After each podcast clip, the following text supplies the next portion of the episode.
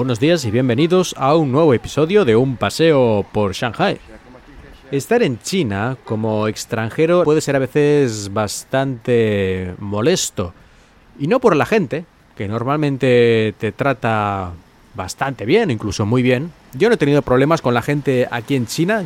Tampoco yo es que sea mucho de meterme en líos ni de ir a sitios peligrosos o con gente de mala vida pero incluso sí podría haber tenido algún encontronazo desagradable y yo en todos los años que estoy aquí no nunca, nunca me ha pasado nada que me haya molestado. Ya hablé de esto en un episodio en el que hablaba de la seguridad en el país. Lo que sí molesta un poco a veces es la actitud del gobierno. Y no por todas estas cosas que puedan salir en televisión, sino un poco más las cosas del día a día, como por ejemplo los visados o los permisos de residencia, que son algo relativamente similar que en la mayoría de los casos deben ser renovados año a año.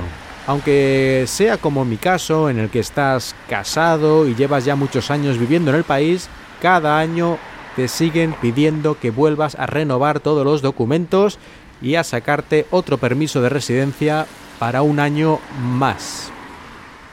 Esto yo creo que no tiene ningún sentido, es una manera estúpida de molestar a extranjeros que están aquí trabajando y aportando al país.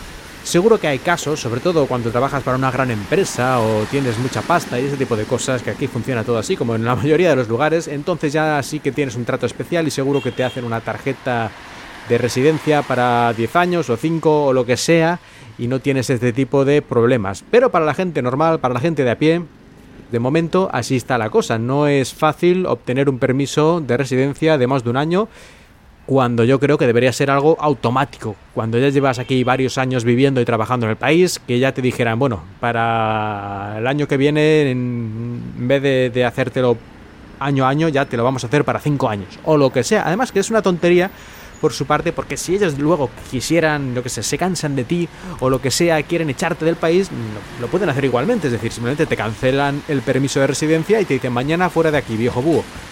Así que no entiendo su reticencia a querer que cada año tengas que volver a hacer los papeleos y todas estas cosas. No, no sé qué ganan con ello, aparte de emplear a los funcionarios perdiendo el tiempo en estas cosas y a los pobres extranjeros que están aquí trabajando y aportando, pues molestarles un par de días al año para nada. Así que por esta parte, eh, mal. Y además parece que últimamente casi que se está poniendo la cosa un poquito más complicada. Tampoco lo sabría decir yo a ciencia cierta, pero no sé, algunas cosas que he leído por ahí me da un poco esa impresión que se están poniendo un poco más tontos aún, aunque por otro lado hacen planes y propagandas de estas de bienvenido los talentos extranjeros a China y hacen planes para que vengan, eh, digamos, gente de alto nivel aquí a investigar o lo que sea pero si no eres tan especial, pues yo creo que se están poniendo más tontos. Pero por otro lado, hay algunas cosas en las que parece que los extranjeros tenemos ventaja. Al menos así me lo han hecho saber algunos alumnos alguna vez que he hablado con ellos. Y es que, según me cuentan ellos, cuando vamos a la policía, un extranjero, nos hacen muchísimo más caso que si fuéramos chinos, si fuéramos ciudadanos chinos según me cuentan, y yo esto claro, no, no lo he comprobado en persona, pero según me cuentan mis estudiantes, si un chino así normal, que no sea nada rico ni nada raro, ni un político, ni nada con influencias, nada, uno normal, va a la comisaría de policía a hacer algún tipo de denuncia, de queja, lo que sea, digamos que le van a poner así cara de uff, qué pesado este tío que viene aquí a molestarnos, que estábamos tan tranquilos, y le van a hacer todo lo que sea para no mover un dedo. Básicamente que no, que esto no es importante, que no nos moleste por esto, que bueno, ya lo miraremos, pero no lo miran nunca, ese tipo de cosas, actitudes que ni caso. Esto es lo que me cuentan, ¿eh? yo ya digo que no lo sé.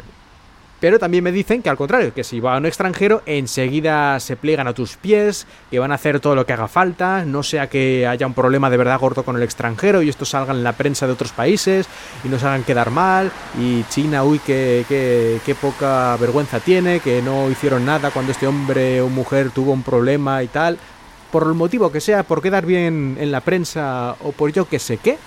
La cuestión es que, según me cuentan mis estudiantes, y espero no tener que comprobarlo nunca, cuando va un extranjero a la policía le hacen muchísimo más caso que si fuera un chino. Eso no quiere decir que te lo solucionen todo inmediatamente, porque bueno, más caso no significa que realmente tampoco hagan maravillas.